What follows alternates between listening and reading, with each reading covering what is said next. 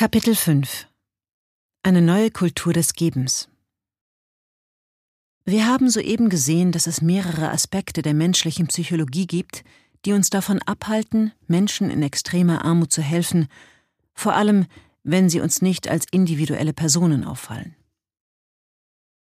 Können wir diese hindernden Eigenschaften bekämpfen? Eine Kultur des Gebens schaffen, die ihren Einfluss schwächt und unsere Bereitschaft erhöht, dort zu helfen, wo es am meisten nützt? Ja, das können wir. Hier sind einige der Ansätze, die sich als wirksam erwiesen haben. Tue Gutes und rede darüber. Wenn unser Gerechtigkeitssinn uns beim Spenden blockiert, weil andere nicht einmal daran denken, etwas zu geben, dann trifft möglicherweise auch das Gegenteil zu, dass wir das Richtige tun, wenn wir das Gefühl haben, dass andere es bereits machen. Genauer gesagt, wir tun in der Regel, was die anderen in unserer Referenzgruppe, das heißt diejenigen, mit denen wir uns identifizieren, auch tun. Und tatsächlich zeigen wissenschaftliche Untersuchungen, dass auch der Betrag, den Menschen an karitative Organisationen spenden, von ihrer Einschätzung abhängt, was andere geben. Die Psychologinnen Jen Chang und Rachel Crossan haben den Spendenaufruf eines amerikanischen Radiosenders genutzt, um herauszufinden, ob es einen Einfluss auf die Höhe einer Spende hat, wenn man im Gespräch erwähnt, welchen Beitrag die letzten Anruferinnen geleistet haben. Sie nannten also einen Betrag vom oberen Ende der bisher eingegangenen Spenden, genauer aus den oberen 90 Prozent, und tatsächlich gaben die Anrufer deutlich mehr als die Probandinnen der Kontrollgruppe, die keine Informationen dieser Art bekommen hatten. Der Effekt war außerdem erstaunlich langlebig. Wenn man den Anrufern erst einmal von den hohen Spenden anderer erzählt hatte, waren sie in der Regel zweimal so häufig bereit, auch im Folgejahr wieder Geld zu geben. Auch wenn die Spenderinnen per Brief auf diese Weise angesprochen wurden, reagierten sie ähnlich positiv. Ein ähnlicher Effekt wurde in einer schwedischen Studie beobachtet. Studierenden wurde mitgeteilt, dass 73 Prozent ihrer Kommilitoninnen für eine Wohltätigkeitsorganisation, die Kindern in Uganda hilft, gespendet hätten.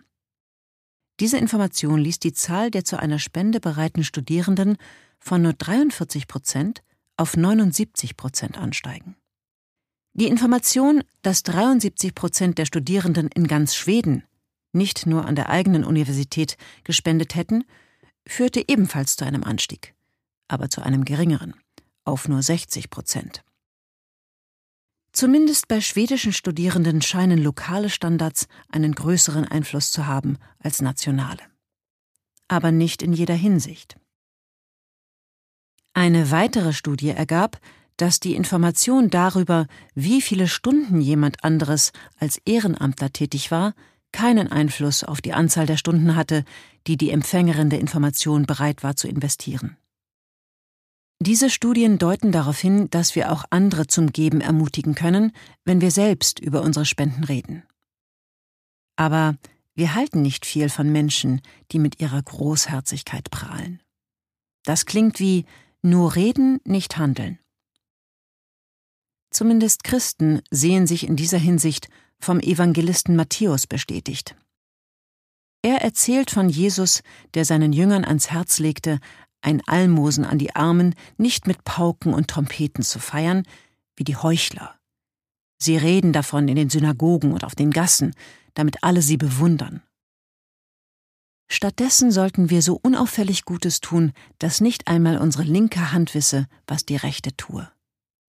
Nur dann würden wir unser Lob nicht auf Erden, sondern im Himmel empfangen.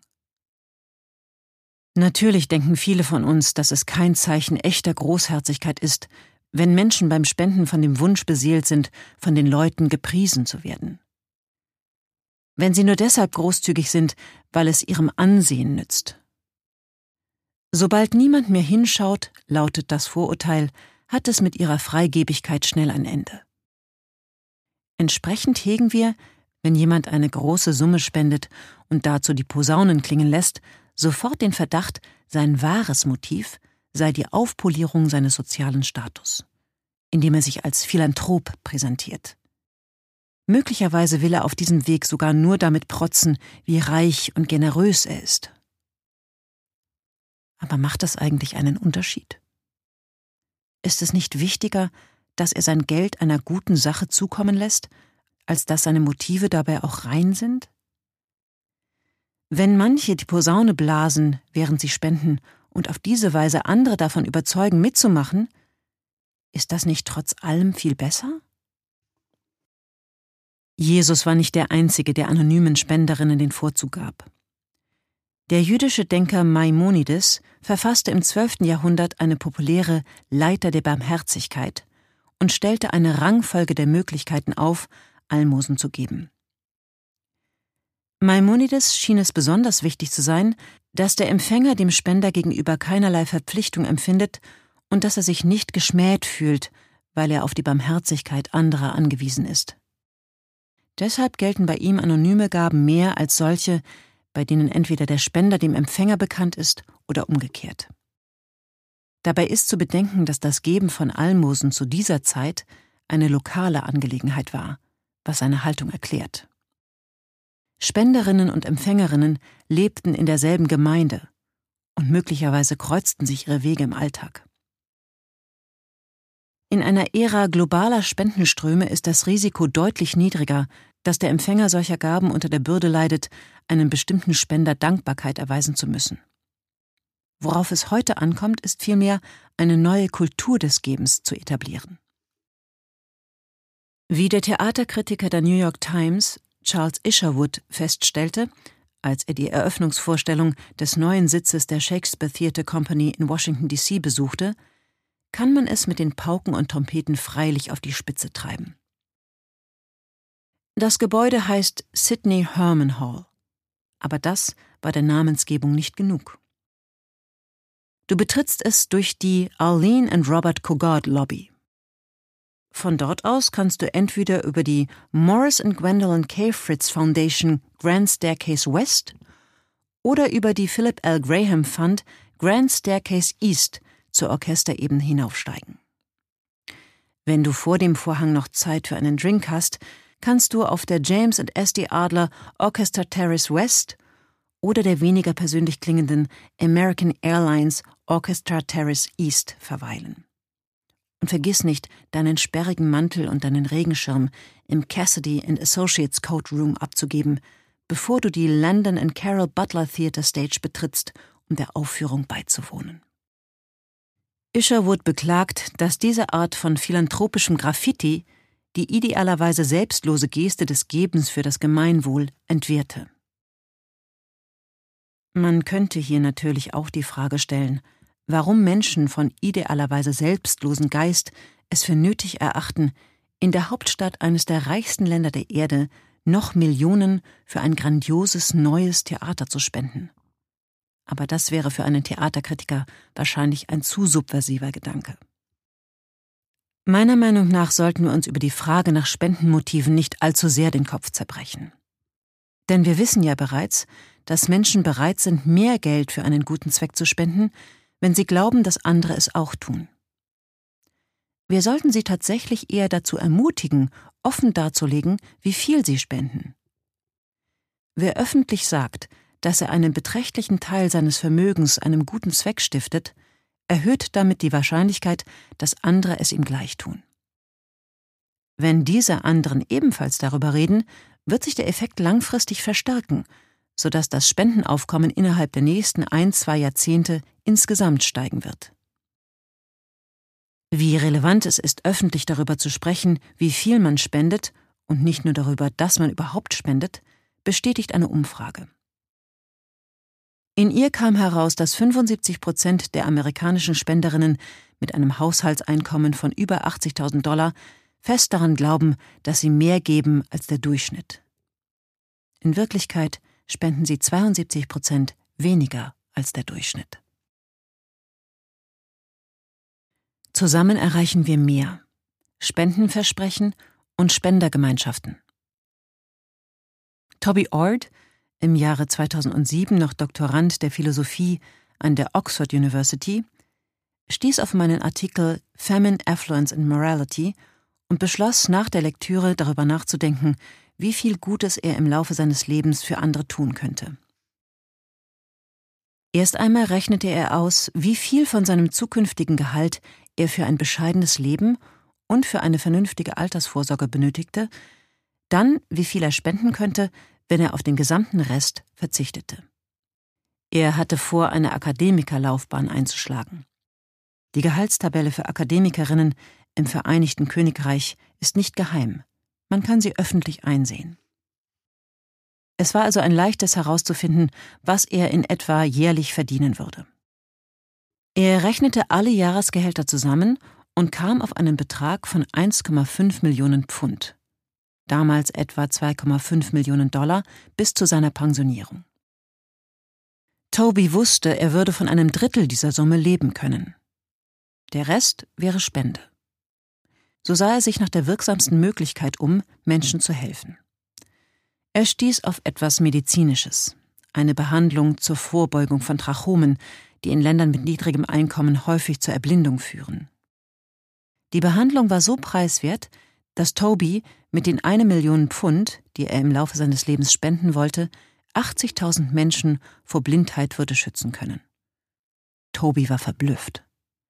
Er verdiente nun wirklich kein Topgehalt, und trotzdem war es ihm möglich, so vielen Menschen zu helfen, schlicht indem er ein bescheidenes Leben führte? Diese Erkenntnis wollte er dringend weitergeben. Er gründete Giving What We Can, die erste in einer ganzen Reihe von jungen Organisationen, die die Idee des effektiven Altruismus vorantreiben. Der Begriff hat sich über die Jahre etabliert. Giving What We Can bittet seine Mitglieder um ein sogenanntes Spendenversprechen. Man verpflichtet sich dazu, mit mindestens 10 Prozent seines Einkommens so wirksam wie möglich so viel Gutes wie möglich zu tun. Zehn Jahre nach ihrer Gründung zählt die Organisation bereits über 4000 Mitglieder. Nach eigenen Angaben haben sie bereits fast 150 Millionen Dollar gesammelt. Jeder Einzelne möchte bis zum Rentenalter 1,5 Millionen Dollar spenden. Toby selbst hat bereits mehr als 100.000 Pfund an wirksame Organisationen gespendet und ist auf dem besten Weg, im Laufe seiner Karriere die 1 Million Pfund zu erreichen. Wenn man Menschen darum bittet, sich mit einem klaren Versprechen für den Rest ihres Arbeitslebens zum Spenden von 10 Prozent ihres Einkommens zu verpflichten, werden sie dieses Versprechen, diesen Pledge auch einhalten? Giving What We Can glaubt daran, dass der Aufbau einer Gemeinschaft von Spendenden dies viel wahrscheinlicher macht.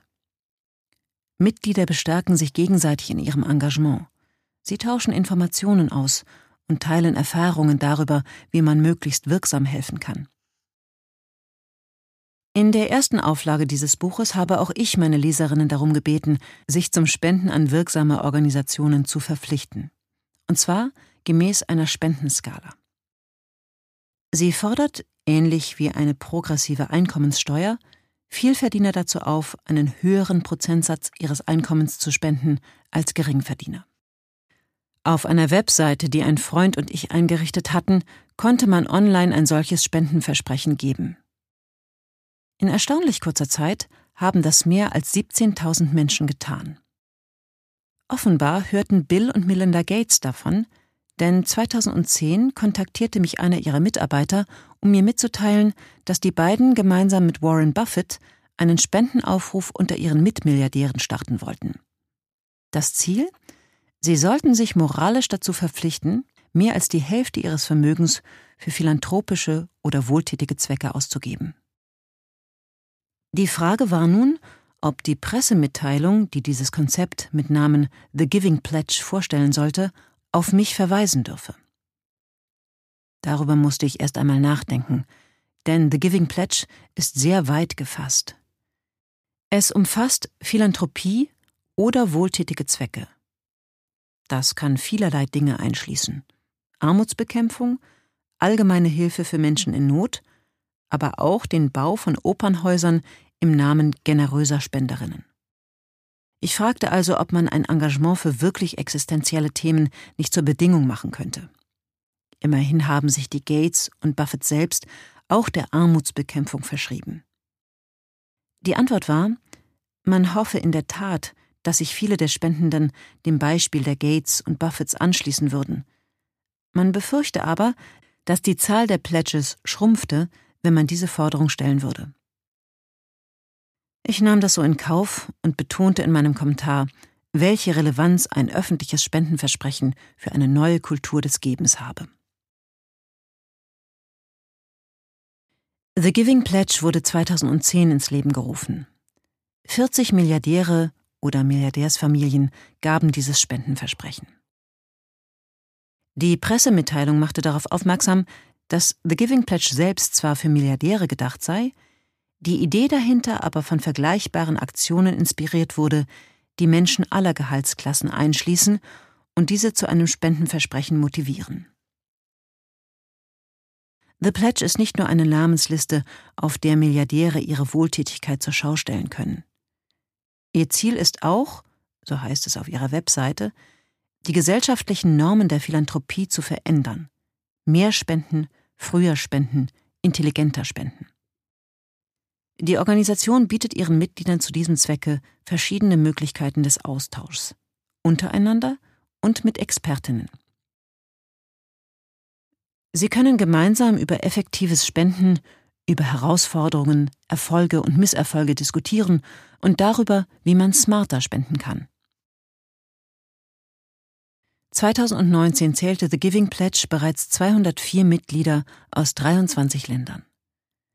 Neben Bill und Melinda Gates und Warren Buffett gehören zu den bekannten Spendenden auch Laura und John Arnold, Nicholas Bergengrün, Michael Bloomberg, Mackenzie Bezos, Ray und Barbara Delio, Ben Dillow, Barry Diller und Diane von Fürstenberg, Larry Ellison, Mo Ibrahim, Carl Icken, Dustin Moskowitz und Carrie Tuna, Elon Musk, Rohini und Nadan Nilekani, Pierre und Pam Omidyar, T. Boone Pickens, Azim Premji, David Rockefeller, Sheryl Sandberg, Jeff Skoll, Robert Frederick Smith, Ted Turner, Yu Tianhui sowie Mark Zuckerberg und Priscilla Chan.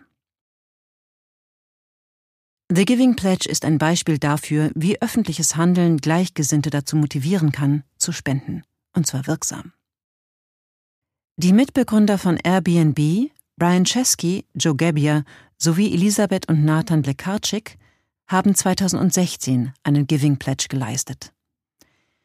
Ihnen wurde immer bewusster, wie reich sie eigentlich sind und wie nötig es ist, ernsthaft darüber nachzudenken, was mit so viel Geld angestellt werden kann. Chesky nahm sich Bill und Melinda Gates und Mark Zuckerberg als Vorbild.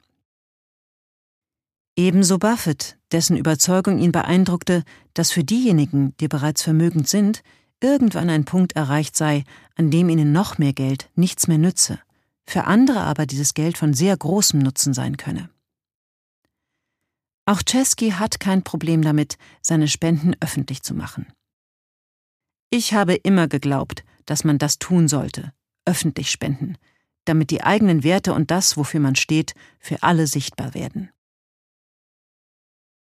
Möchtest du wissen, wer unter den Superreichen die oder der Wohltätigste ist? Das kannst du bei Forbes nachschauen, dem Magazin, das die Forbes 400 Liste der reichsten Menschen der Welt veröffentlicht. Bei Forbes 400 Summit of Philanthropy im Jahr 2014 entgegnete Bill Gates auf einen den Koran heranziehenden Kommentar eines nahöstlichen Magnaten, über die eigene Wohltätigkeit zu sprechen, ermutige andere, das auch zu tun. Im Geiste dieser Überzeugung veröffentlicht Forbes mittlerweile eine zweite Rangliste, die der großzügigsten unter den Reichen hoffen wir, dass ihre Existenz all die Milliardäre zum Wetteifern darum animiert, nicht nur ganz oben auf der wohlhabenden Liste zu stehen, sondern auch ganz oben auf der wohltätigen Liste. Founders Pledge ist eine weitere Organisation, die gegründet wurde, um vermögende Spendende zusammenzubringen und zu inspirieren. Sie bildet eine globale Gemeinschaft von Start-up-Gründerinnen und Investoren, die sich rechtlich verbindlich dazu verpflichtet haben, einen bestimmten, selbst festgelegten Prozentsatz von dem, was sie mit dem Ausstieg aus ihrem Unternehmen, zum Beispiel seinem Verkauf, verdient haben, für wohltätige Zwecke zu spenden. Auch sie kommen zusammen, um über verschiedene Themenfelder zu diskutieren und darüber, wie sie dabei helfen können, unsere Welt zu verbessern. Während ich gerade dieses Buch schreibe, haben bereits über 1200 Mitglieder aus 30 Ländern verbindlich 708 Millionen eigene Dollar für wohltätige Zwecke versprochen. 91 Millionen Dollar davon wurden bereits verteilt. Zu den Unternehmerinnen, die hier ihr Spendenversprechen gegeben haben, gehören Miguel McKelvey, Gründer und CEO des Coworking Spaces WeWork, Catherine Minshew, CEO und Mitbegründerin von The Muse, einer Karriereplattform, und Yuma Valedi von Memphis Meats, einem Vorreiter in der nachhaltigen Fleischindustrie. Die erfolgreiche Entwicklung des effektiven Altruismus, EA unter Insidern, inspirierte weltweit die Bildung neuer EA-Gruppen. Viele von ihnen habe ich in Videoschalten bereits kennengelernt. Es gibt Gruppen in den USA, Kanada, Australien und Neuseeland, zudem in jedem größeren europäischen Land und an Orten wie Abu Dhabi, Hongkong und Singapur.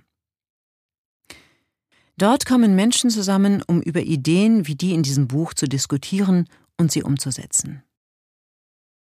Das Local Effective Altruism Network, LEAN, unterstützt inzwischen über 350 Gruppen, die sich in ihren Bemühungen, so viel Gutes wie möglich zu tun, von Vernunft und Daten leiten lassen. Das Center for Effective Altruism veranstaltet in mehreren Städten Konferenzen, um die Menschen zusammenzubringen, die wirklich wirksam Gutes tun wollen.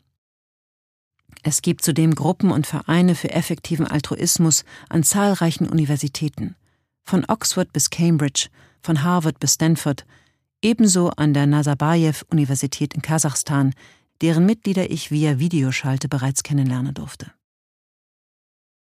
Eine weitere Organisation, One for the World, ermutigt Studierende dazu, mindestens ein Prozent ihres späteren Einkommens an wirksame Wohltätigkeitsorganisationen zu spenden vor allem an solche, die sich der Armutsbekämpfung verschrieben haben.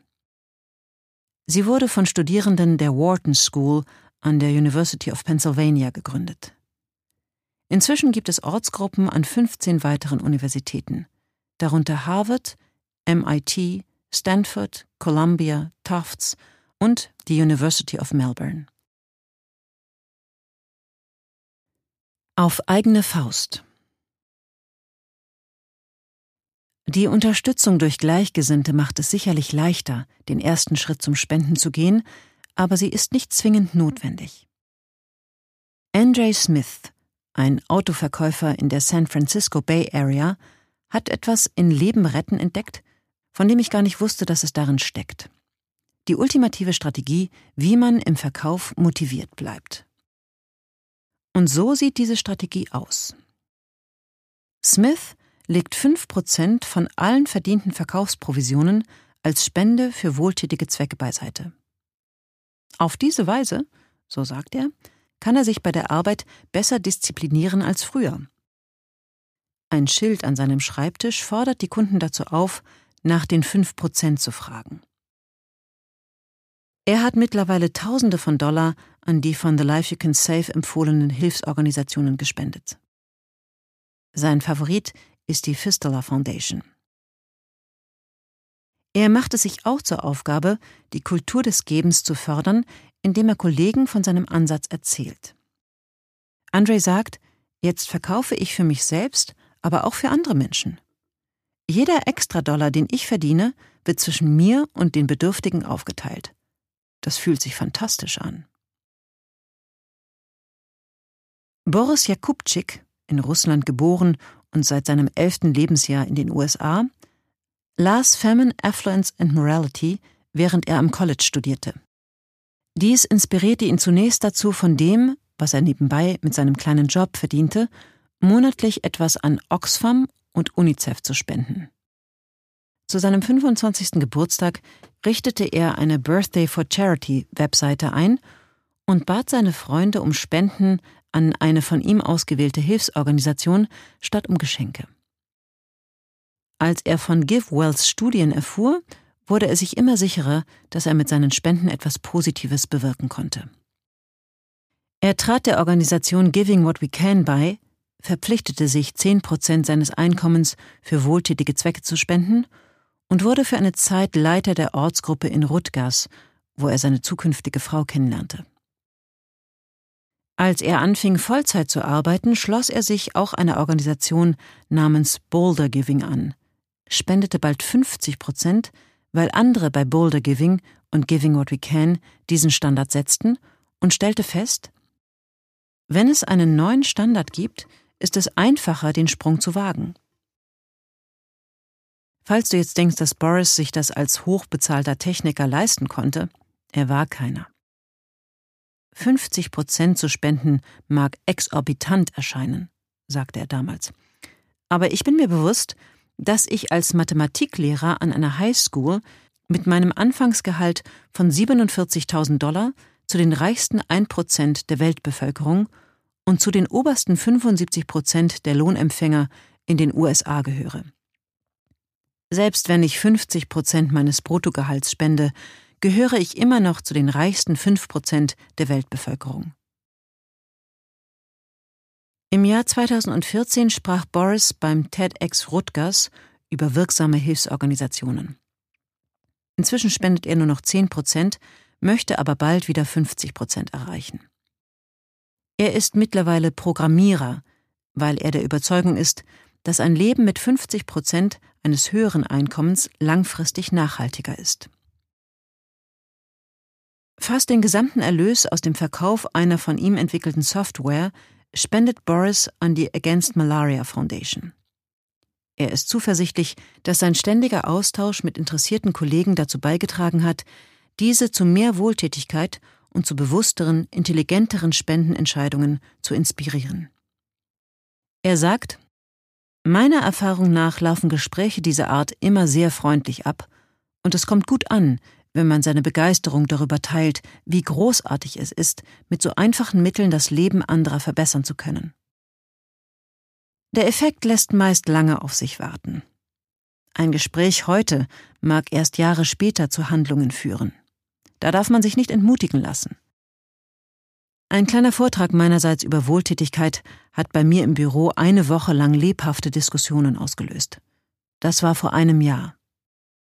Heute werde ich immer noch gelegentlich von Kollegen auf das Thema Spenden angesprochen. Es ist ein Thema, das viele Menschen beschäftigt. Und es ist einfach toll, wenn man jemanden trifft, der sich darüber unterhalten möchte. Catherine Lowe war keine besonders wohltätige Person, bis sie vor etwa fünf Jahren den effektiven Altruismus kennenlernte. Als Physik- und Naturwissenschaftslehrerin an einer Highschool stieß sie auf einen Podcast Rationally Speaking, der ein Interview mit mir enthielt. Ich sprach über unsere moralische Verpflichtung, denjenigen zu helfen, die leiden, selbst wenn sie weit weg wohnen oder zu einer anderen Spezies gehören. Catherine sagt, meine Argumente hätten sie überzeugt. Zudem fühlte sie sich von den vielen intelligenten, mitfühlenden Menschen inspiriert, die als Reaktion auf meine Ideen ihr Leben verändert und damit begonnen hatten, die Welt positiv zu verändern. Auch sie war jetzt motiviert, an wirksame Organisationen zu spenden. Sowohl an solche, die weltweit Armut bekämpfen, als auch an solche, die versuchen, Tierquälereien zu verhindern. Sie wurde Veganerin, gründete eine lokale Effective Altruism Gruppe in ihrer Heimatstadt Christchurch und wurde Mitbegründerin des Effective Altruism New Zealand Charitable Trust. Dieser ermöglicht es Neuseeländern, steuerlich absetzbare Spenden an wirksamere Wohltätigkeitsorganisationen zu leisten. Sie begann außerdem damit, jährliche Retreats zu veranstalten, bei denen sich effektive Altruisten aus ganz Neuseeland treffen können. Ebenso bot sie Workshops über effektiven Altruismus an für Schulklassen, Unigruppen, Berufsverbände und verschiedene religiöse und weltliche Gruppen. Es macht mir sehr viel Spaß, mit Menschen über effektiven Altruismus zu sprechen, erklärte Catherine. Und am meisten freue ich mich, wenn ich später von Leuten höre, sie hätten aufgrund eines Workshops begonnen, für eine wirksame Wohltätigkeitsorganisation zu spenden. Einige ihrer Aktivitäten an der Schule, an der sie unterrichtet, führten zu Aktionen mit sehr greifbaren Ergebnissen. Darunter von den Schülerinnen selbst geleitete Kampagnen, die mehr als 10.000 Dollar für wirksame Hilfsorganisationen einbrachten, sowie fleischlose Montage in der Schulcafeteria. Ein weiteres schönes Ergebnis war, dass die Schule klimaneutral werden konnte. Durch Spenden an effektive Klimaorganisationen, die ihre Emissionen ausglichen. Social Media. Die Kultur des effektiven Spendens großziehen. Soziale Medien sind manchmal für die Verbreitung von irreführenden und schädlichen Informationen verantwortlich. Wenn es aber ums Spenden geht, treten ihre Stärken hervor. Denn mit ihnen lassen sich leicht neue, sinnvolle Ideen unter die Leute bringen. In den USA haben die sozialen Medien dazu beigetragen, den Giving Tuesday, der Dienstag nach Thanksgiving, als einen Tag zu etablieren, an dem gespendet und Wohltätigkeit gefeiert wird. Die Idee entstand 2012 als Kontrast zum Black Friday, dem Freitag nach Thanksgiving, der traditionell der große Tag des Konsums ist, an dem Menschenmassen den Einzelhandel stürmen und nach Schnäppchen jagen. Mit der Zunahme des Online-Shoppings gewann wiederum der Cyber Monday, der Montag nach dem Black Friday, für das Online-Shopping an Bedeutung. Dies alles führte zum Start des Giving Tuesday. Laut Hashtag Giving Tuesday kamen seit 2012 an diesem Tag weltweit bereits über eine Milliarde Dollar Spenden zusammen. Leider funktioniert das mit der Korrelation zwischen großartigen Ideen und Ideen, die in den sozialen Medien schnell ihre Runden machen, nicht immer so ganz. Ein Beispiel die Ice Bucket Challenge. Diese bestand darin, dass ein Eimer mit Eis und Wasser über ein williges Opfer geschüttet wurde um damit Menschen zum Spenden für die Bekämpfung der Lou Gehrig-Krankheit ALS zu motivieren. Die Aktion ging viral und brachte im Sommer 2014 satte 150 Millionen Dollar ein. Nach Angaben der ALS Association flossen davon 77 Millionen Dollar in die Forschung, 23 Millionen Dollar in Patienten- und Gemeindedienste sowie 10 Millionen Dollar in öffentliche und berufliche Bildung und Aufklärung. 5 Millionen Dollar wurden für die Spendenaktion selbst und für Bearbeitungsgebühren verwendet. ALS ist eine schreckliche Krankheit, aber sie ist relativ selten. Jedes Jahr werden weltweit etwa 80.000 neue Fälle gemeldet. Zwar haben die für die ALS-Forschung gesammelten Gelder durchaus etwas Gutes bewirkt, aber sie hatten keinen dramatischen Durchbruch bei der Vorbeugung oder Behandlung dieser Krankheit zur Folge. Im Allgemeinen sind Spenden für die Erforschung von Krankheiten, die Menschen in Ländern mit hohem Einkommen betreffen, wie ALS, weniger kostenwirksam als Spenden für die Erforschung von Krankheiten, die nur Menschen in Ländern mit niedrigem Einkommen betreffen. Das liegt daran, dass üblicherweise die Regierungen einkommensstarker Länder Forschungsgelder zur Verfügung stellen. Und der Großteil dieser Gelder ist für die Erforschung von Krankheiten bestimmt, die ihre eigenen Bürger betreffen. Auch Einzelpersonen in Ländern mit hohem Einkommen spenden viel eher für die Erforschung von Krankheiten, die sie und ihre Familien betreffen. Die verbleibenden niedrig hängenden Früchte in der medizinischen Forschung, das heißt die Projekte, die die besten Chancen haben, weltweit wirklich etwas zu bewegen, erforschen Krankheiten, die vor allem arme Menschen betreffen. Mit den 115 Millionen Dollar, die durch die Ice Bucket Challenge zusammenkamen, hätten 44 Millionen Menschen in Ländern wie Malawi oder Liberia zehn Jahre lang mit Mikronährstoffen versorgt werden können. Man hätte das Geld nur an das Project Healthy Children senden müssen. Mit einer Spende an Helen Keller International hätten über 85 Millionen Kinder in Subsahara-Afrika mit Hilfe von Vitamin A-Zusätzen von Blindheit bewahrt werden können. Das saisonale Malaria-Chemopräventionsprogramm des Malaria-Konsortium in Burkina Faso, Tschad und Nigeria, das nur etwa 2000 Dollar braucht, um ein Leben zu retten, hätte 57.500 Kinder vor dem Tod bewahrt. Die Ice Bucket Challenge hätte wahrscheinlich mehr Gutes bewirkt, wenn sie Spenden für eine dieser Organisationen gesammelt hätte. Den Bedürftigen ein Gesicht geben. Die Spender und Empfänger zusammenbringen. Spender reagieren, wie wir gesehen haben, sehr großzügig, wenn sie sich mit dem Empfänger ihrer Hilfsbereitschaft verbunden fühlen. An dieser Bereitschaft, Menschen zu helfen, die eindeutig zu identifizieren sind, hatte die britische Organisation Foster Parents Plan angeknüpft, als sie das Konzept der Patenschaft entwickelte. Die Mitarbeiterinnen vermitteln Kinder aus armen Ländern an Paten aus reichen Industrienationen, die ihrem Kind dann Geld für Lebensmittel, Kleidung und Ausbildung schickten. Im Gegenzug erhielten sie Briefe von ihrem Schützling. Mit diesem Ansatz konnte die Organisation alle fünf psychologischen Hürden umgehen, die es uns, wie wir in Kapitel 4 gesehen haben, so schwer machen, Bedürftigen zu helfen. Die Patinnen halfen einer eindeutig identifizierbaren Person. Sie erhielten zudem eine klare Rückmeldung, dass ihr Engagement nicht vergeblich war, in Form von Briefen, die bewiesen, dass ihr Einsatz die Mühe lohnt und jemandes Leben verändert. Außerdem wurden sie nicht mit anderen bedürftigen Kindern konfrontiert, denen sie nicht helfen konnten. Sie hatten eine klare Verantwortung für dieses eine Kind. Hätten sie ihre Zahlungen eingestellt, hätte dieses Kind nichts mehr zu essen, keine Kleidung gehabt, seine Ausbildung abgebrochen, weil es keine Garantie gab, dass jemand anderes bei genau diesem Kind eingesprungen wäre.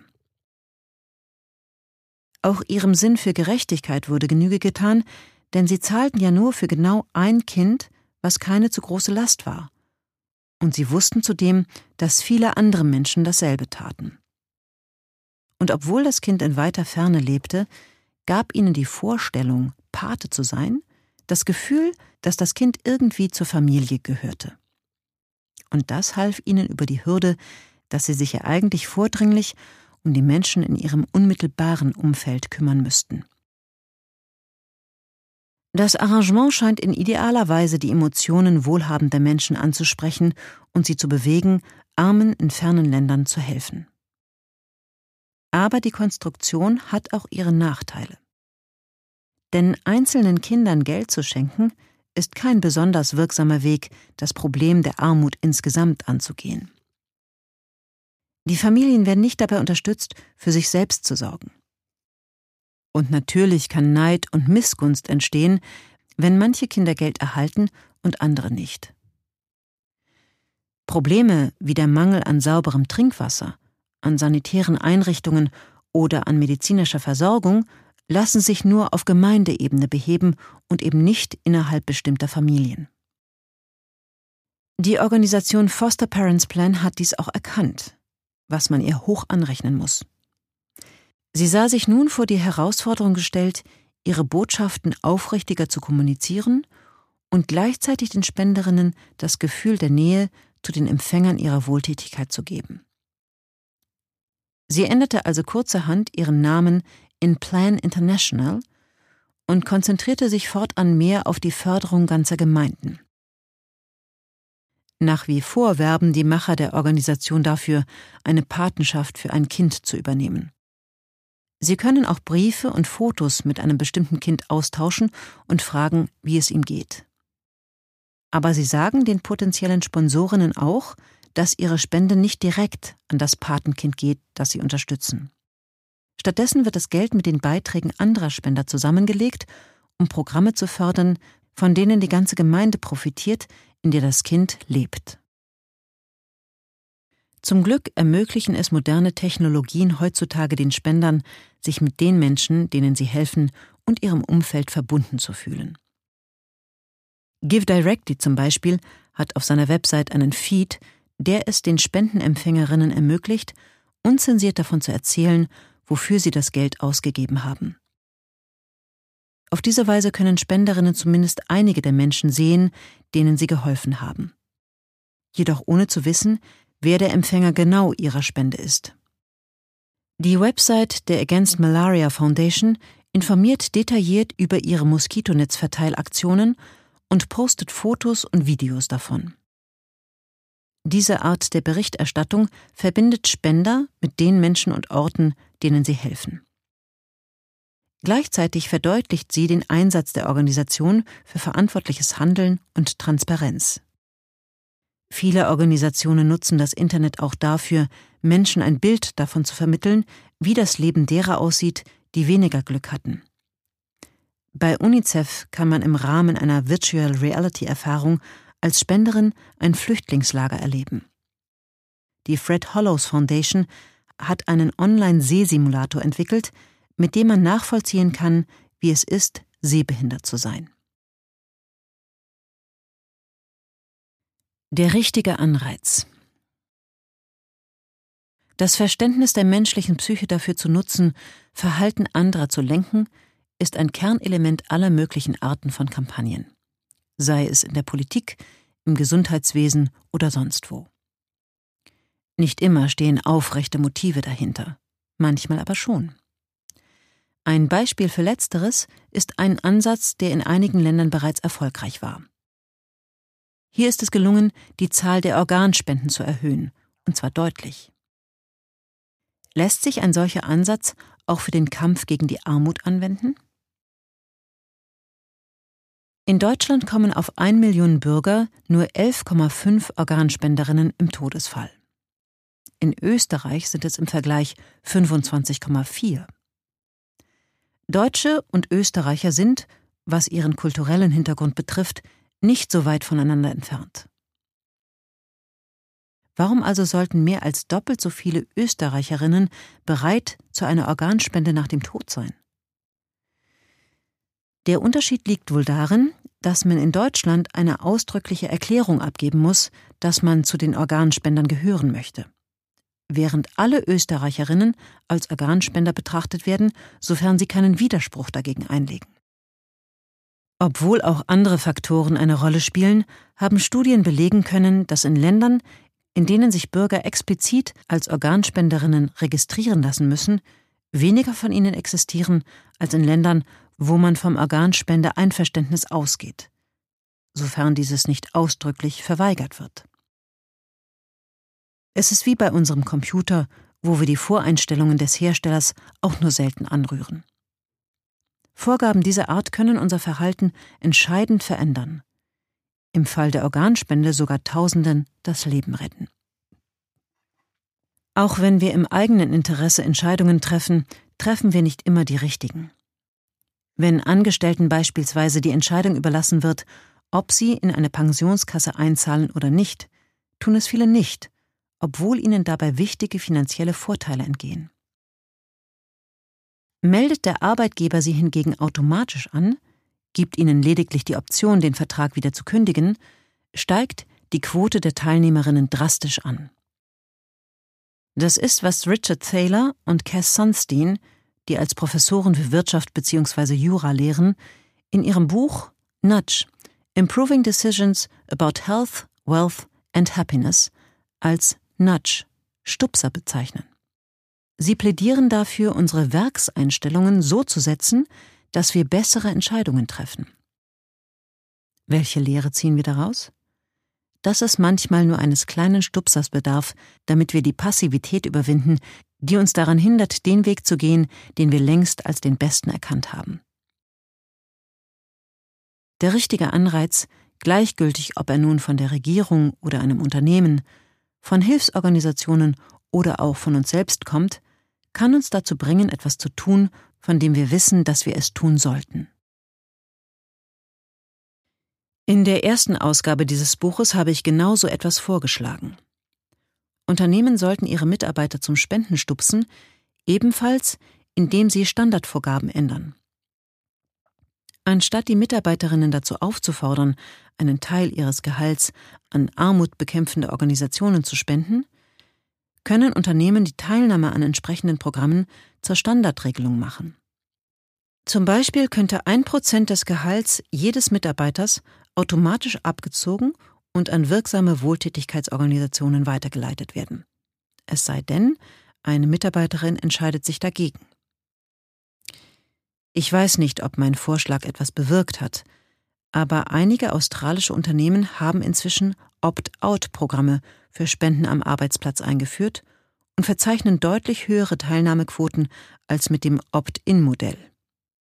etwa Bain Company, Combank und The Good Guys. Wenn du in einem Unternehmen arbeitest, in dem es keine solche Standardregelung gibt, warum schlägst du es nicht einfach vor?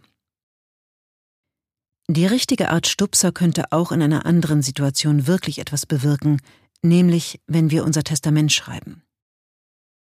In den USA, dem Vereinigten Königreich und Australien beispielsweise enthalten nicht mehr als 6,5 Prozent aller Testamente eine wohltätige Schenkung. Wenn gängige Testamentsvorlagen standardmäßig eine Vermächtnisklausel enthielten und wenn Anwälte ihren Kundinnen standardmäßig vorschlügen, eine wirksame Wohltätigkeitsorganisation als Empfänger in ihr Testament aufzunehmen, würden mehr Menschen nach ihrem eigenen Tod noch Leben retten. Company Giving Unternehmen engagieren sich. Die riesige Investmentbank Goldman Sachs steht wie kaum eine andere für Unternehmenskapitalismus. Sie hat aber dennoch eine wahre Kultur des Gebens geschaffen. Sie richtete einen Wohltätigkeitsfonds mit dem Namen Goldman Sachs Gives ein, an den ihre Partnerinnen einen Teil ihrer Einkünfte spenden. Der prozentuale Anteil der Einnahmen, den die Partner spenden, wird zwar nicht veröffentlicht, der seit 2007 existierende Fonds hat aber bereits fast 1,5 Milliarden Dollar an Zuschüssen gewährt und arbeitet mit 6000 gemeinnützigen Organisationen in 90 Ländern zusammen. Goldman Sachs hat zudem ein Programm eingeführt, im Rahmen dessen Spenden von ausgewählten Mitarbeiterinnen, die keine Partner sind, verdoppelt werden. Gleiches tun 65 Prozent der Fortune 500 Unternehmen. Im Rahmen solcher Programme kommen geschätzt mehr als zwei Milliarden Dollar jährlich an Spenden zusammen. Nach Angaben von The Big Give sagen 84 Prozent der Menschen, dass sie eher spenden, wenn eine Doppelung angeboten wird und ein Drittel der Befragten gibt an, dass sie aufgrund einer Doppelung mehr gespendet hätten. Viele andere Konzerne ermöglichen es ihrem Personal auf diese Weise ehrenamtlich zu arbeiten oder Geld zu spenden. Sie ermöglichen, ja ermutigen sie dazu. Google hat sogar eine eigene gemeinnützige Firmentochter mit dem Namen Google.org gegründet und sich 2017 dazu verpflichtet, in den folgenden Jahren mit einer Milliarde Dollar weltweit Non-Profit-Vorhaben zu finanzieren sowie eine Milliarde ehrenamtliche Arbeitsstunden ihrer Mitarbeiter zur Verfügung zu stellen. Spendenversprechen etablieren sich in Unternehmen ebenso wie bei Privatpersonen. Pledge 1% lädt Unternehmen zu einem solchen Spendenversprechen ein. Ein Prozent ihres Eigenkapitals, ihrer Zeit, ihrer Produkte oder ihres Gewinns oder eine beliebige Kombination daraus sollen einer beliebigen Wohltätigkeitsorganisation zugutekommen. Angeführt von Salesforce, Atlassian, Rally for Impact und Tides haben sich mittlerweile 8500 Unternehmen in 100 Ländern an Pledge 1% beteiligt und insgesamt Ressourcen im Wert von über einer Milliarde Dollar gespendet. Allein bei Salesforce summierten sich bis 2018 die Spenden auf über 240 Millionen Dollar Projektförderung, 3,5 Millionen Stunden gemeinnütziger Arbeit und zahlreiche Produktspenden für mehr als 39.000 gemeinnützige Einrichtungen und Bildungseinrichtungen. Scott Farquhar, Mitbegründer und Co-CEO des australischen Softwareunternehmens Atlassian, sagt, dass das Spendenversprechen dem Unternehmen und unseren Mitarbeitern sehr viel gegeben hat. Wir haben Hunderttausenden von Kindern in armen Ländern geholfen. Zugleich verfügen wir jetzt über diese engagierte Belegschaft, die jeden Tag mit dem Gefühl zur Arbeit kommt, mit allem, was sie tut, etwas zu bewegen. Unternehmen, die am One% Pledge teilnehmen, können alle möglichen Projekte unterstützen. MediaMath, ein Unternehmen, das Marketingplattformen entwickelt, hat sich entschieden, sein Pledge Wohltätigkeitsorganisationen zu widmen, die nachweislich wirksam sind.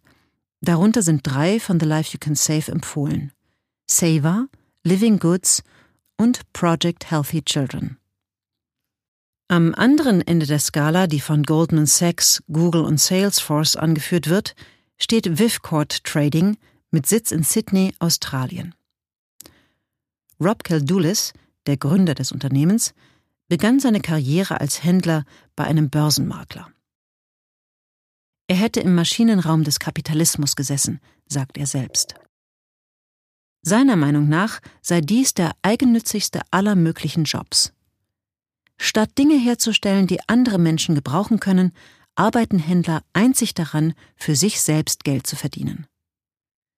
Viele Händler fühlen sich dadurch nicht erfüllt, trotz der guten Bezahlung. Sie wollen, dass ihre Arbeit einen übergeordneten Sinn oder Wert hat und nicht nur Geld bringt.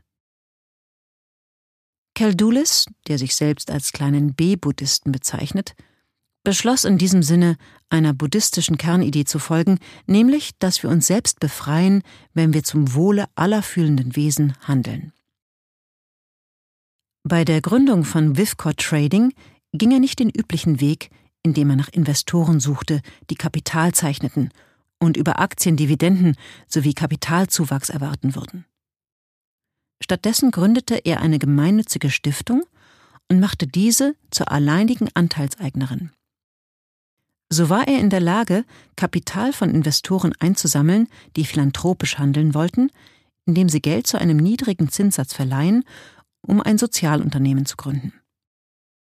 Am Ende des Geschäftsjahres gehen 50 Prozent des Unternehmensgewinns an gemeinnützige Organisationen. Den Rest erhalten die Mitarbeiter als einen großzügigen Bonus, aber auch als einen sozialen denn sie können beeinflussen, an welche gemeinnützigen Organisationen die andere Hälfte gespendet wird. Das gibt allen Mitarbeitern ein Ziel, das über sie selbst und ihre Bedürfnisse hinausgeht. Keldulis argumentiert, dass der Unternehmenssektor zwar Wachstum und Wandel vorantreiben muss, dass er aber auch die moralische Verpflichtung hat, seine riesigen Geldreserven zu nutzen, um Lösungen für unsere sozialen Probleme zu finden.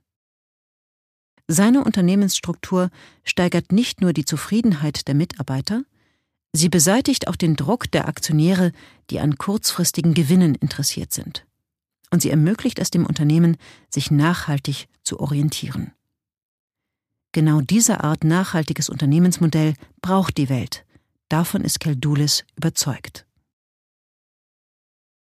Yannick Silver ist ein weiterer Unternehmer mit Visionen für ein nachhaltiges, die Welt verbesserndes Geschäftsmodell. In Yannicks Geschichte sind mehrere Ebenen einer wachsenden Kultur des Gebens vereint. Die individuelle, die kollektive und die unternehmerische. Im Jahr 2005 begann er 10 Prozent des Gewinns aus seiner Verlagstätigkeit für wohltätige Zwecke zu spenden. Zu den Organisationen, die er seitdem unterstützt, gehört Village Enterprise. Diese Organisation werden wir im Kapitel 7 näher kennenlernen. Sie hat ein vielschichtiges Programm zur Unterstützung extrem armer Menschen, die kleine Unternehmen gründen, auf die Beine gestellt. Im Jahr 2008 beschloss Yannick, seiner tiefen Überzeugung, dass Business eine Kraft zum Wohl der Welt sein kann, Nachdruck zu verleihen. Er gründete Evolved Enterprise, eine Firma für unternehmerische Ausbildung. Sie versucht, die Wirtschaft zu einem Hebel zu machen, um die Welt positiv zu verändern. Außerdem gründete Yannick Maverick 1000, eine geschlossene Unternehmergruppe, in der alle Mitglieder seine Vision teilen. Zehn Prozent der Mitgliedsbeiträge fließen in einen Impact Fund. Yannick berichtet, dass bis heute über drei Millionen Dollar zusammengekommen sind, mit denen bereits eine Vielzahl von Organisationen unterstützt werden konnte. Maverick 1000 organisiert Veranstaltungen und Reisen für Mitglieder, auf denen sie Ideen zur Verbesserung ihrer Unternehmen austauschen und sich mit der Frage auseinandersetzen, ob und wie ihre Arbeit die Welt verbessert. Im Jahr 2015 lud Maverick 1000 Village Enterprise dazu ein, den Mitgliedern ihre Arbeit vorzustellen. Die Brainstorming-Sitzungen führten zu einer Fundraising-Idee mit Namen Fund a Village. Für 25.000 Dollar könnte entweder eine Einzelperson oder ein Unternehmen die Organisation Village Enterprise dabei unterstützen, ein ganzes Dorf umzugestalten. Yannick war davon so begeistert, dass er 50 Prozent der Einnahmen aus der Erstveröffentlichung seines kürzlich verfassten Buchs Evolved Enterprise an Village Enterprise spendete. Innerhalb kürzester Zeit sammelte er 25.000 Dollar zusammen.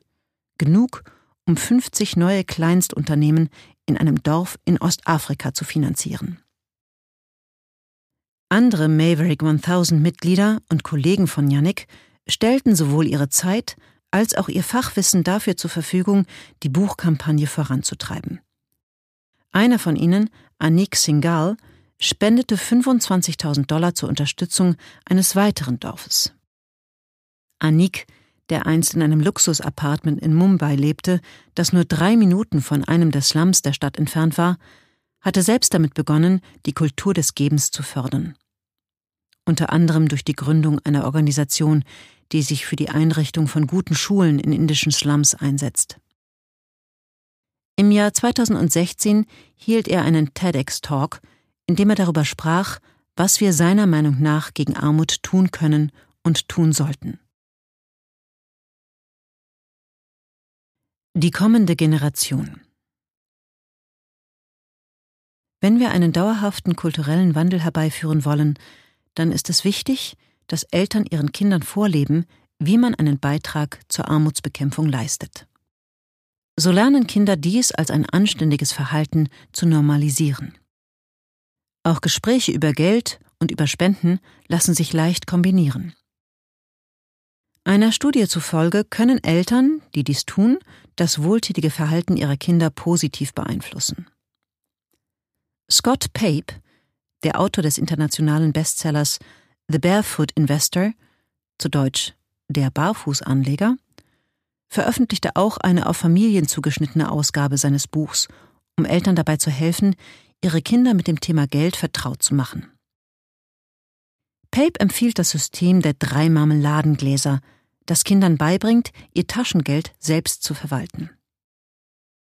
Die drei Marmeladengläser sind mit Prassen, Lächeln und Geben beschriftet, und an jedem Zahltag müssen die Kinder ihr Taschengeld auf die drei Gläser aufteilen.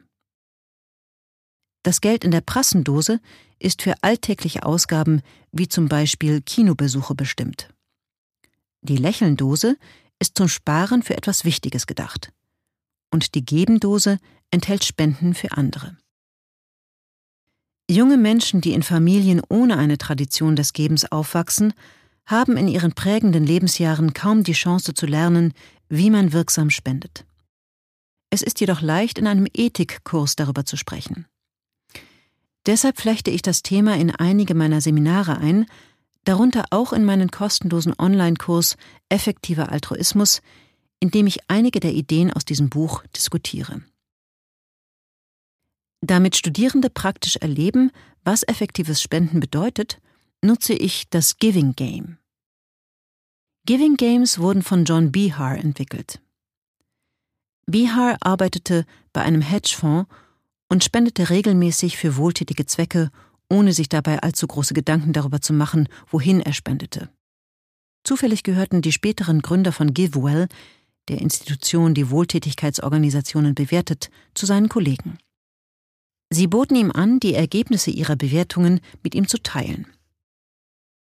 Bihar war erstaunt, wie ihn ein kurzes Gespräch auf eine Spendenstrategie stoßen ließ, die offensichtlich besser war als alle vorherigen.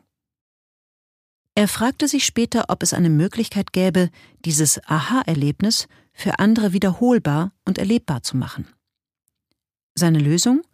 Das Giving Game Project. Giving Games sind Workshops, die Wohltätigkeit als Erfahrung vermitteln. Die Teilnehmerinnen lernen, indem sie echtes Geld verschenken, das oft von The Life You Can Save zur Verfügung gestellt wird, wo Bihar jetzt arbeitet.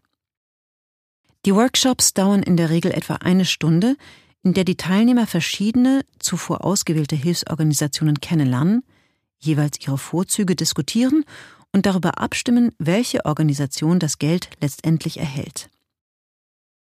Die Workshops sollen die Teilnehmerinnen dazu ermutigen, gezielt, informiert und wirksam zu spenden. Pädagogen und Unterstützer auf der ganzen Welt nutzen die Giving Games, um über gutes Geben aufzuklären. Mehr als 13.000 Teilnehmer in 25 Ländern haben bisher daran teilgenommen. Am häufigsten werden Giving Games an Universitäten durchgeführt, doch auch in Grund- und weiterführenden Schulen sowie in einer Reihe anderer Kontexte wie bei Konferenzen, Firmenveranstaltungen und religiösen Events kamen sie bereits zum Einsatz. Ein Angriff auf den Eigennutz. Wenn Unternehmen das Spenden zur Normalität erklären und wenn großzügige Menschen offen darüber sprechen, wie viel sie für den guten Zweck tun und ihre Ideen über Social Media verbreiten, dann tun sie mehr, als andere dazu zu ermuntern, es ihnen gleich zu tun. Sie stellen auch eine in der westlichen und besonders in der amerikanischen Kultur weithin akzeptierte Unterstellung über unser Verhalten in Frage nämlich die, dass wir hauptsächlich vom Eigennutz gesteuert werden. Alexis de Tocqueville war ein genauer Beobachter der amerikanischen Psyche während der Gründerjahre und hat diese Norm schon damals registriert. Amerikaner, schrieb er 1835, erklären jede Handlung in ihrem Leben sehr gerne mit dem Prinzip des Eigennutzes. Er glaubte, sie würden damit nur ihre eigene Nächstenliebe herunterspielen wollen, denn in seinen Augen verspüren auch Amerikaner, genau wie alle anderen Menschen, den natürlichen Impuls, anderen zu helfen. Im Unterschied zu den Europäerinnen, meinte Tocqueville, würden Amerikaner aber nur ungern zugeben, dass sie für solche Emotionen empfänglich sind. Auch wenn sich die Philanthropie zunehmende Beliebtheit erfreut, gilt es in manchen Kreisen noch immer als unangemessen, sich als uneigennützig zu outen nicht nur in Amerika. Der Brite Hugh Davidson war Chef von Playtex in Kanada und Europa und hat mehrere erfolgreiche Bücher über Marketing und Unternehmensführung verfasst. Obwohl er selbst seine eigene Stiftung gegründet hat, sagt er bis heute Wenn du Philanthrop bist, dann sag deinen Freunden bloß nicht, dass du Geld für wohltätige Zwecke ausgibst. Sonst denken die, du bist nicht ganz gescheit. Damit sagt er uns nicht nur, dass viele Menschen glauben, wir würden ausschließlich aus Eigennutz handeln, sondern auch, dass sie denken, wir sollten dies tun. Selbst wenn sie das nicht ausdrücklich zum moralischen Prinzip erheben, erscheint ihnen jeder dumm oder irrational, der nicht ausschließlich nach seinem eigenen Vorteil strebt. Es kommt uns sogar verdächtig vor, wenn Leute offensichtlich im Widerspruch zu ihren ureigenen Interessen handeln, besonders dann, wenn sie sich dies gründlich überlegt haben und nicht einem Impuls folgend auf die Gleise springen, um jemanden vor der einfahrenden U-Bahn zu retten. Wenn Prominente wie Angelina Jolie, Bono oder Amal und George Clooney Organisationen unterstützen, die gegen die Armut kämpfen, vermuten wir sogleich, dass sich dahinter ein eigennütziges Anliegen verbirgt. Nur zu gern akzeptieren wir die Andeutungen in den Medien, Prominente täten dies ausschließlich, um die Aufmerksamkeit der Öffentlichkeit auf sich zu lenken. Ganz offensichtlich behagt uns selbstloses Verhalten nicht. Deshalb quittieren wir es mit einem toleranten Lächeln, wenn Menschen eine große Summe Geld spenden, damit nachher der Flügel eines Konzertgebäudes oder einer Kunsthalle nach ihnen benannt wird. Der Zusammenhang gibt uns die Gewissheit, dass die großzügige Geste nicht selbstlos war, und bestärkt uns in der Annahme, den Eigennutz für die einzige Motivation des Handelns zu halten. Mit der Erwartung, dass andere Menschen in erster Linie aus Eigennutz handeln, haben sich bereits eine Reihe von Studien befasst.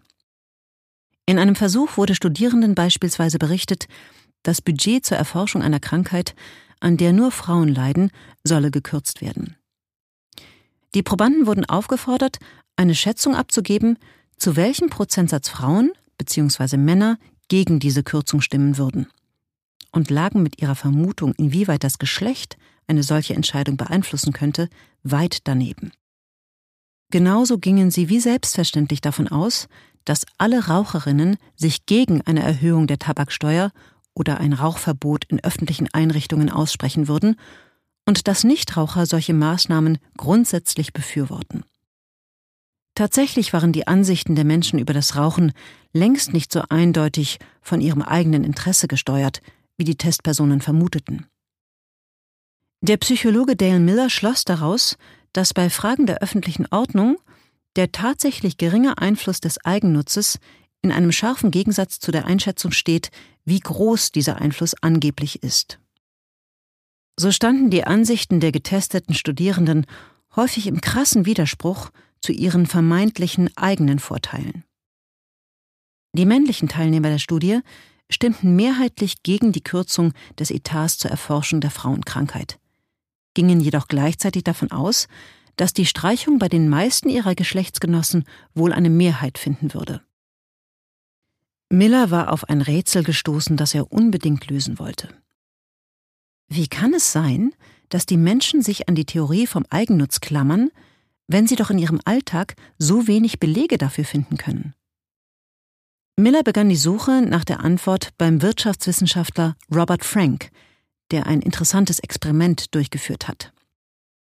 Zu Beginn und am Ende jedes Semesters hatte Frank Studierende gefragt, ob sie einen Umschlag mit 100 Dollar zum Fundbüro bringen würden, wenn sie ihn auf der Straße finden. Studierende, die Wirtschaftsseminare belegt hatten, waren zum Ende hin weniger geneigt, den Umschlag abzugeben, während bei Kommilitoninnen, die sich beispielsweise für Astronomie eingeschrieben hatten, keine Veränderung festzustellen war. Vielleicht hatten die Wirtschaftsstudierenden im Laufe ihres Seminars tatsächlich den Eindruck gewonnen, dass jeder Mensch sich selbst der Nächste ist. Ökonomen sind ja auch der Ansicht, dass eine Raucherin, die höhere Tabaksteuern befürwortet, ihre Sucht eigentlich aufgeben möchte und hofft, dass höhere Steuern ihr den Schritt leichter machen. Man muss nicht Wirtschaft studieren, um von dieser Norm des Eigennutzes beeinflusst zu werden. In einer modernen Industriegesellschaft wird jeder täglich mit Botschaften bombardiert, wie er Geld sparen oder vermehren soll, wie er sein Aussehen oder seinen sozialen Status verbessern kann. Dieses Dauerfeuer verstärkt die Überzeugung der Menschen, dass wirklich jeder solche Ziele verfolgt und dass es genau darauf auch ankommt. Die gesellschaftliche Norm, den eigenen Vorteil anzustreben, ist so stark, dass sie sogar in den Hilfsorganisationen angekommen ist, die ja eigentlich auf den Altruismus ihrer freiwilligen Helferinnen bauen. Die Psychologinnen Rebecca Rudner und Jennifer Clark baten ehrenamtliche Mitarbeiter einer Studierendenorganisation mit Namen Students Against Drunk Driving, sich die Bewerbungen zweier Kommilitoninnen auf Ehrenamtsposten anzuschauen.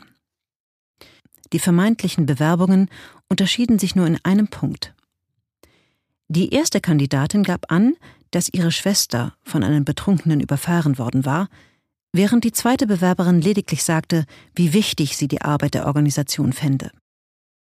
Die Kandidatin, deren Schwester umgekommen war, fand bei den ehrenamtlichen Mitarbeitern mehr Zuspruch und Unterstützung als die andere Bewerberin. Rudner und Clark folgerten daraus, dass das Eigeninteresse an dieser Mission den Ausschlag gab. Die Bewerbung der zweiten Kandidatin, die sich offenbar aus rein altruistischen Motiven um die Stelle bemühte, stieß sogar auf Misstrauen. Eine solche Einstellung gegenüber selbstloser Initiative ist natürlich absolut kontraproduktiv.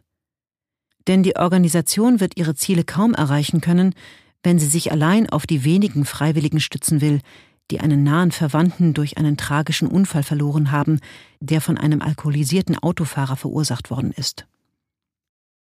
Tatsächlich beweist der Alltag anders als die meisten von uns glauben, immer wieder aufs Neue, dass uneigennütziges und fürsorgliches Verhalten weit verbreitet ist auch wenn es, das haben wir in den vorhergehenden Kapiteln gesehen, den Menschen in den ärmsten Ländern nicht ausreichend zugutekommt. Wie der Soziologe Robert Watnow feststellte, geben aber erstaunlicherweise selbst Menschen, die sich selbstlos verhalten, eigennützige Motive für ihr Handeln an. Das klingt dann oft sehr merkwürdig. Sie würden ehrenamtlich arbeiten, heißt es etwa, weil ihnen dies die Gelegenheit gebe, etwas zu tun oder die Gelegenheit, mal aus den eigenen vier Wänden zu kommen. Der einfache Satz Ich wollte helfen fiel ihnen hingegen unheimlich schwer.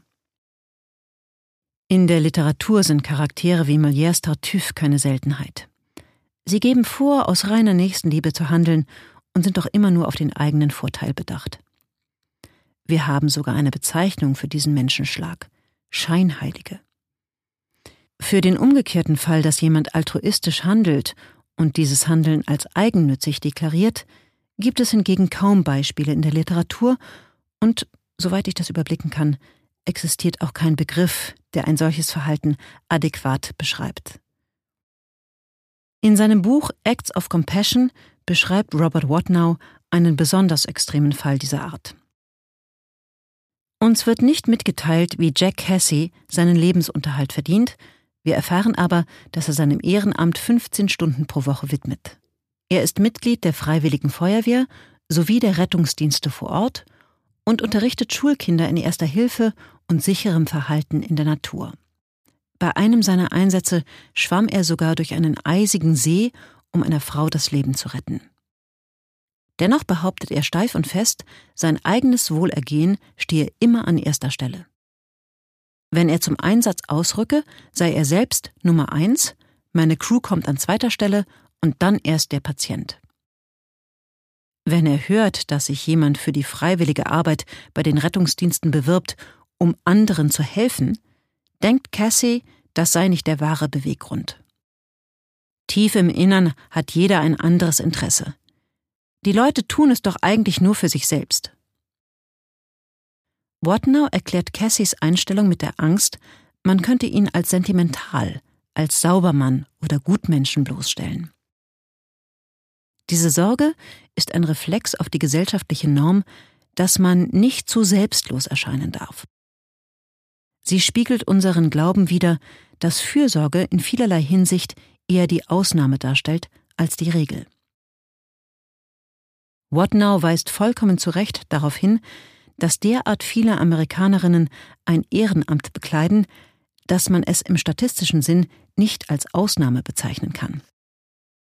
Es stellt allerdings tatsächlich eine Abweichung dar von der vorherrschenden Norm des Eigennutzes. Wenn wir uns umschauen, finden wir reichliche Hinweise darauf, dass Menschen von anderen Motiven bewegt werden als dem reinen Eigennutz. Sie geben auch dann ein Trinkgeld, wenn sie nicht vorhaben, wieder in einem bestimmten Restaurant zu essen oder überhaupt jemals wieder an diesen Ort zurückzukehren.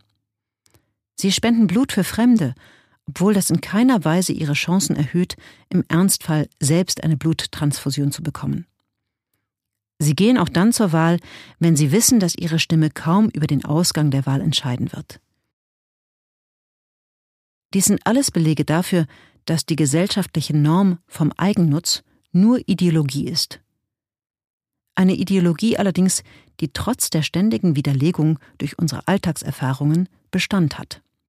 Denn wir sind alle wie besessen von dem Wunsch, normal zu erscheinen, und dies bedeutet eben, immer auf den eigenen Vorteil bedacht zu sein. Weil wir bestrebt sind, uns anzupassen, geben wir selbst unserem selbstlosen Handeln den Anschein des Eigennutzes. Und dies verstärkt wiederum den allgemeinen Eindruck, dass die Norm tatsächlich besteht und niemand ändert seine Verhaltensweise. So sorgt die Norm für ihre eigene Bestätigung und dies birgt gesellschaftlich eine große Gefahr. Denn wenn wir davon ausgehen, dass niemand sonst aus altruistischen Motiven handelt, werden auch wir weniger geneigt sein, es zu tun. Die Norm wird zu sich selbst erfüllenden Prophezeiung.